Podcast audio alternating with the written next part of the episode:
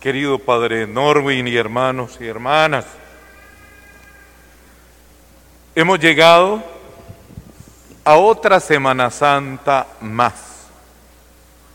Algunos ya hemos vivido bastante Semana Santa, incluso cuando la mayoría de ustedes ni siquiera había nacido. Desde chiquitos como ustedes, Empezamos a vivir esta experiencia yendo al templo, participando de las procesiones, viendo programas que nos ayudaban a vivir este momento especial.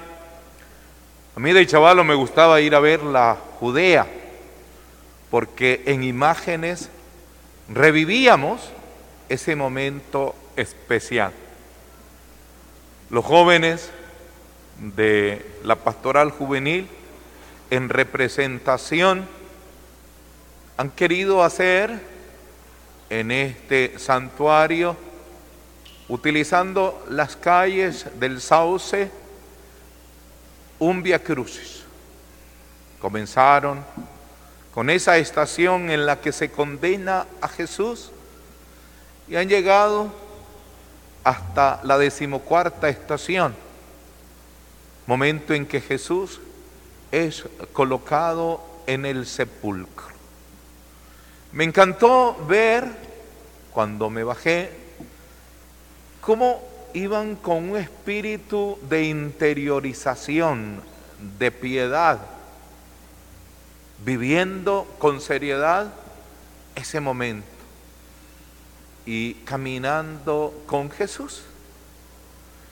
Me imagino que ustedes, los niños, jóvenes, adolescentes que se van a confirmar, al lado de sus padrinos, esperaron con paciencia y aprovecharon para estar en contacto con el Señor aquí en su santuario. Algunos han de haber rezado la madrina que casi no va a misa se ha de haber sentido bien. El padrino que es huraño a las cosas de Dios probablemente sintió un momento especial aquí con el Señor.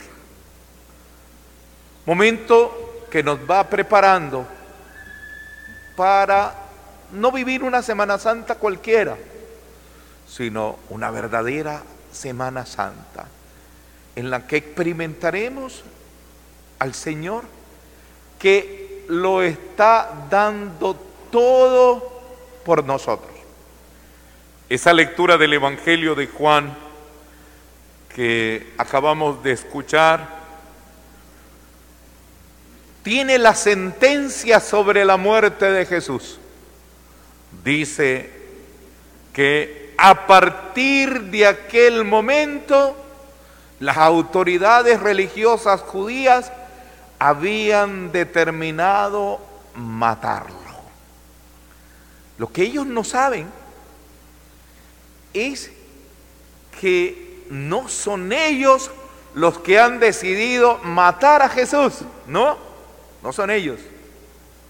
Dios está utilizando sus decisiones que las están tomando libre pero el que va a determinar la entrega, la muerte, va a ser Dios mismo. Jesús ha venido anunciando su muerte. En tres ocasiones les dice a sus discípulos, vamos a Jerusalén porque conviene que el Hijo del Hombre padezca, sea maltratado, sea crucificado y muera, obvio para resucitar. Él va anunciándolo, ya sabe lo que le espera. Y ha venido a Jerusalén, a la gran ciudad, porque Jesús vivía en el norte, en Nazaret, a 140 kilómetros. Él se ha movido por esa gran región de Galilea pero él decide ir a Jerusalén. Todos sabemos qué le va a pasar en Jerusalén. en Jerusalén lo crucificarán. Pero él no tiene, no tiene, digamos, la decisión de no ir, él quiere ir y va. Por eso la decisión de que lo quieren matar la va a tomar Jesús mismo y se entregará. Él anda por ahí, ya no se deja ver mucho, pero un día nosotros lo celebramos el jueves por la noche con esa procesión de, de Jesús prisionero que va con los ojos vendados. Él está en el monte de los olivos. El monte de los olivos es un despeñadero que está al frente de la ciudad. Y hay palos de olivos, un bosquecito. Él ahí está, orando. Y vendrán los soldados de los judíos a agarrarlo. Y él no espera que lo agarren. Aquí estoy, les dice. Y se entrega. Él se entrega. No espera. Él se va. No es que lo agarran, lo amarran, lo garrotean y él histéricamente se rechaza. No, es más, alguno de ellos sacó una espada. Dicen que es Pedro. Y le voló las orejas. A, un, a uno de los soldaditos le cortó la oreja. Y Jesús le dice, guarda, guarda la espada. Y recogió la oreja y se la pegó. Y dice, guarda, guarda la espada. Y se fue con ellos. Es Él el que determina entregarse. Ego y mí en griego significa, aquí estoy, soy yo. Y se da. ¿Y saben por qué? Porque te ama. Porque nos ama a todos. Y si no hace eso, vamos a seguir siendo esclavos del mal. Vamos a seguir siendo esclavos de la muerte, pero Él lo hace porque te ama. Ya antiguamente, como en el siglo V antes de Cristo, Dios lo había anunciado. Lo había anunciado. Y a mí esa lectura primera que acabamos de escuchar me encanta muchísimo, porque en ella profetiza lo que Dios va a hacer, lo que Dios va a hacer. Y es reunirnos, dice, yo los reuniré, todos los verbos son en futuro, yo los reuniré, yo los consolaré, yo los sanaré, yo los cuidaré, yo los aconsejaré, yo los preservaré de los ídolos, yo estaré siempre. ¿Y a quién se refería? A ustedes, a mí, a nosotros. Se cumple en Jesús. Y por ello es que nosotros decíamos en ese lindo salmo que el Señor cuidará a su pueblo como un pastor a su rebaño. Eso somos los mimados, los cuidados, los protegidos de Dios. Él no quiere que nos perdamos. Y por ello, queridos muchachos, ustedes de aquí tienen que regresar a sus casas con una convicción. Ese Señor que está ahí crucificado, ese Señor que ha hecho tantos milagros y por eso le dicen el Señor de los milagros, ese está allí por mí. Cuando uno ve un Cristo, no debe sentir lástima, sino gratitud. Él lo está haciendo por mí, por ti, para cuidarte, para protegerte, para sanarte, para aliviarte y de manera particular a los que son más vulnerables. Hoy se habla mucho de los vulnerables con esto de la pandemia.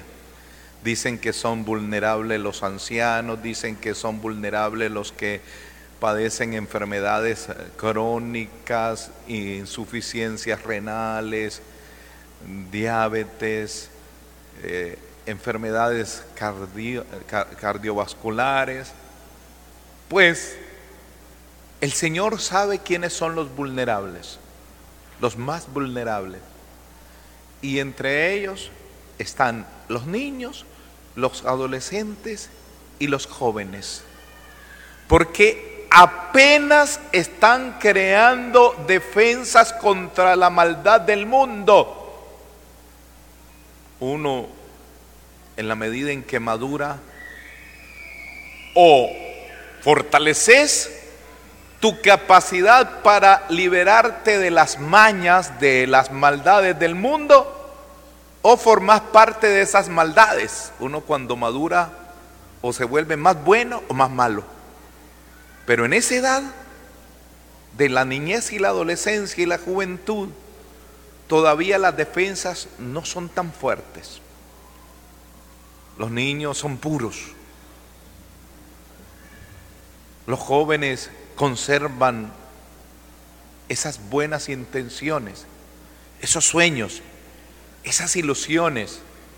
Hasta quieren ser un profesional disque para ayudar a los pobres, a los necesitados. A esa edad todos quieren ser abogados para liberar a, la gente inocente, para defender. Todos quieren ser médicos para curar sin cobrar nada. Todos quieren ser promotores sociales para hacer proyectos de bien. Todos quieren ser algo para ayudar. ¿Ves? Hay buenos propósitos, hay pureza, hay sentimientos bondadosos, hay pensamientos puros. La pureza incluso la manifiestan en el respeto, en la fidelidad en la fidelidad, en el desprendimiento. Son muy dados a desprenderse de sus propias cosas. En la facilidad de perdonar, se pelean y al siguiente día están de la mano. Las amigas se pelean y al siguiente día están de la mano. Los resentimientos no duran mucho, no pasan de ser cosas superficiales. Hay bondad, pero en esa bondad, en esa pureza, en esa transparencia, hay vulnerabilidad. Eh, por eso la mamá cuando ve que la niña anda por allá y están dos hombres, la llama, venga, venga, venga, ¿qué está haciendo usted ahí? Y le dicen a las niñas, si alguien, un hombre te empieza a decir cosas, vos quítate de allí y decirle que mi mamá dice que no hable con extraños. Eh, ¿Por qué los cuidamos? ¿Por qué estamos pendientes de ellos? Si los van a dejar al colegio y los retiran del colegio cuando están chiquitos. Son vulnerables y hoy más que nunca los jóvenes son vulnerables, expuestos porque el mundo lo tienen en sus manos en esas redes, en esas plataformas. Muchas. A veces creen que a los adultos nos engañan ahí se meten en un mundo raro, extraño, que los domina, que los embota, que no los deja pensar. Los puede enredar y los lleva por malos caminos. Mirábamos un rótulo en esos bares de León que corrompen a los chavalos, que ponían antier el jueves vengan a la gran fiesta universitaria disponibles y traigan. No digo lo que decían los carteles en los postes por respeto a los niños, pero ustedes no se imaginan qué le decían a los muchachos que llevaran. Los de la Pastoral Juvenil de León vayan y vean los rótulos. ¿Qué dicen? ¿Qué le dicen a los jóvenes que lleven a esa fiesta? para que vayan a terminar después de la borrachera hacer orgías. Y les dicen que lleven. Y hay jóvenes que salieron del campo, que fueron de los pueblos y van a matar sus sueños ahí, en esos bares. Ahí terminan sus sueños, sus buenos propósitos, sus intenciones. Porque son expuestos, porque muchos de ellos no son capaces de decir, bueno que voy a ir. No son capaces. Van, se pierden, se corrompen. Empieza la decadencia. Son vulnerables, son vulnerables. Todavía no tienen las defensas desarrolladas para decir, eh, eh, eso no va conmigo. Y el niño, la niña es peor. Son vulnerables. Por muy vivos que sean, por muy chispa que sean, por muy habilidosos en tantas cosas, por muy, siguen siendo expuestos. Y el Señor en la cruz viene para que se cumpla, repito, lo que decíamos, el Señor cuidará a sus jóvenes como un pastor a los rebaños, el Señor cuidará a sus niños como un pastor a, a su rebaño, el Señor cuidará a los vulnerables como un pastor cuida del rebaño. Aquí en la zona del Sauce hay mucha gente que se dedica a la ganadería. Y por eso cuando uno vaya en la carretera ve unas hermosas imágenes. El otro día veníamos en la camioneta y un hombre traía un ternerito recién nacido montado en el caballo y la vaca siguiéndolo. Es que bonito, un pastor bueno. No lo puede dejar en el potrero porque los perros se lo pueden comer, los sopilotes. No lo puede, lo tiene que traer al corral y lo traía montadito en el caballo. El Señor cuida a su pueblo como un ganadero a sus terneritos, como un pastor a su rebaño. Y ese que cuida eres tú, los más vulnerables. Por ello, dejemos que Jesús vaya a morir. Dejémoslo. Él lo ha querido así. Dejémoslo. Dejémoslo. Una vez me dio un risa en uno de esos viacrucis de Viernes Santo, en la Vía Sacra, que los jóvenes, como lo hicieron hoy, hicieron, hacían la mímica, el drama, el sociodrama, la judía, y la tomaban en serio. Y cuando estaban crucificando a Jesús en esa décima primera estación, se oían los golpes del martillo, medio le metían un clavo allí disimulando y ¡banga! ¡banga! Y me dio risa porque una niña se puso a llorar y le gritaba. Y le gritaba que no lo mataran, que no lo mataran. Y uno no sabía si reír o qué, porque la niña lo estaba haciendo muy en serio. Quería impedir que crucificaran a Jesús, lo quería impedir. Ella quería soltarse, yo la miraba, quería soltarse, mamá, que no le peguen, mamá, que no lo claven. Y le gritaba a los chavalos que no. Ella no entendía que era una representación, era un juego. Ella creía que era en serio y no quería que lo crucificaran. Peleó impotentemente, se puso a llorar y la mamá la consolaba, no hija, no, no es verdad y tal. Lo cogió en serio. Quería impedir en la crucifixión. Nosotros no vemos que alguien quiera impedirlo. Las mujeres en la octava estación no están queriendo impedir, lloran. La Verónica no quiere impedirlo, limpia. El Cirineo no quiere impedir, más bien le ayuda para que siga. La Virgen en la cuarta estación no le dice, a los soldados, ¿por qué le pegan a mi hijo? No, solo lo ve, lo contempla y lo anima, sigue para adelante, sigue para adelante.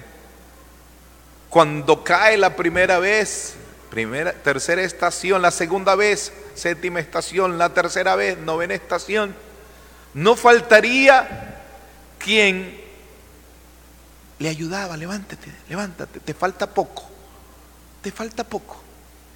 Te falta poco en esa película que es imaginaria, creo que es de Mel Gibson, la crucifixión. Eh, aparece Jesús a un lado y el sirineo cargando el otro lado y van los dos. Y le va diciendo el sirineo, ánimo, ya te falta poco, ánimo, ya te falta poco, vamos, sigamos, sigamos. Le decía el sirineo a Jesús, ánimo, ya te falta poco. No, le dice, ya moriste aquí. No, sigue, sigue. Nosotros no le digamos a Jesús como la niña, no, no, no. Dejemos que lo crucifique. Él lo ha querido así. Él ha determinado su muerte. Él lo está haciendo por nosotros, para cuidarnos, para purificarnos, para limpiarnos. Después de Semana Santa vamos a terminar limpios y por eso hay que confesarse. Ya los niños, los jóvenes de confirma se confesaron, ¿verdad que se confesaron o no se confesaron? Se confesaron bien. Le dijeron al Padre todos los pecados. Se confesaron todos. ¿Sí o no? No los veo muy animados. Se confesaron todos. Eso.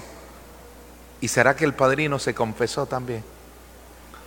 ¿Será que la madrina aprovechó para confesarse? Será. Pero en Semana Santa se hace la confesión precisamente porque después de Semana Santa tenemos que terminar limpios, limpios, puros de sentimiento, puros de afecto, puros corporalmente, puros mentalmente, con buenos propósitos. Y ustedes ya lo hicieron. Y muchos lo están haciendo allá en el confesionario, aprovechando a los padres. Y muchos Ayer, antes de misa en catedral, cuando faltaban dos minutos, se me acercó un joven que anda por ahí arreglando cosas. Monseñor, me confiesa, hijo, me queda un minuto para la misa. Pero qué bonito como la gente está buscando. El jueves ahí en catedral nos reunimos como 15 padres a confesar y yo terminé con los oídos hinchados. Pero qué bonito, ¿ah? Oyendo confesiones así en todas las parroquias también. Estoy seguro en este santuario Hemos promovido actos penitenciales porque uno de los propósitos de Jesús al morir en la cruz es purificarnos, limpiarlo. Yo los purificaré, dice el profeta Ezequiel hoy. Y en Jesús quedamos limpios. Su sangre nos purifica, su sangre nos redime, su sangre nos salva. Por eso dejemos lo que vaya a la muerte. Dejemos.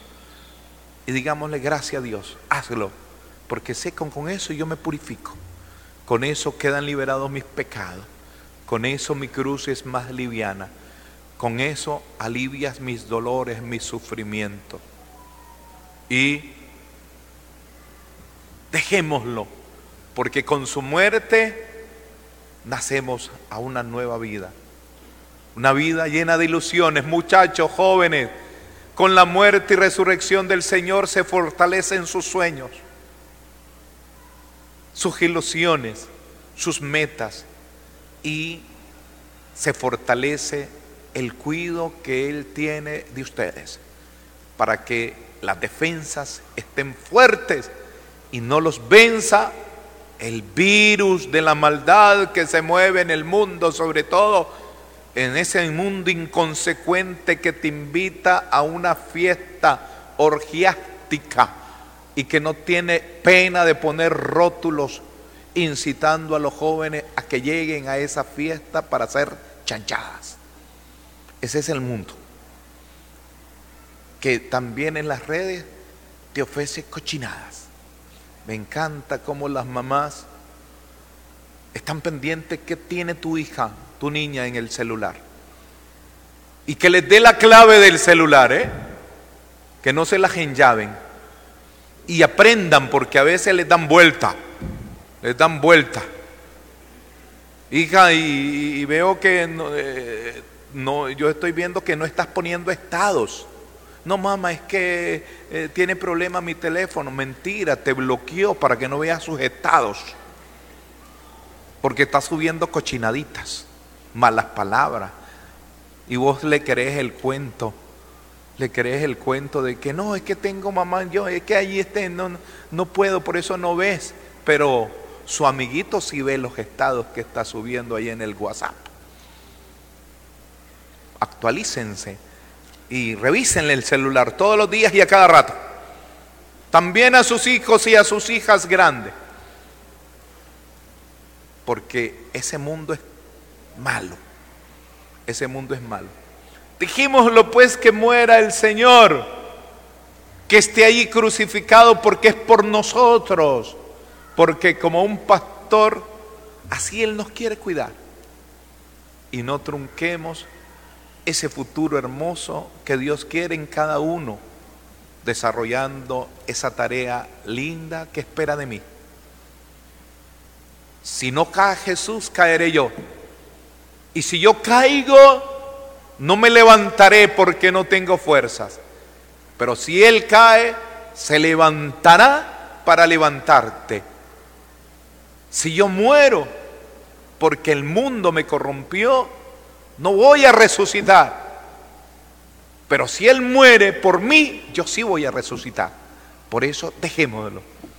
Que esa sentencia, todo estaba listo para crucificarlo, se cumpla en estos días para que así muertos al hombre viejo, a la mujer vieja, resucitemos en Cristo para ser hombres nuevos y mujeres nuevas y sea alabado y glorificado el nombre del Señor, el Señor de Esquipulas, a quien le damos un fuerte aplauso.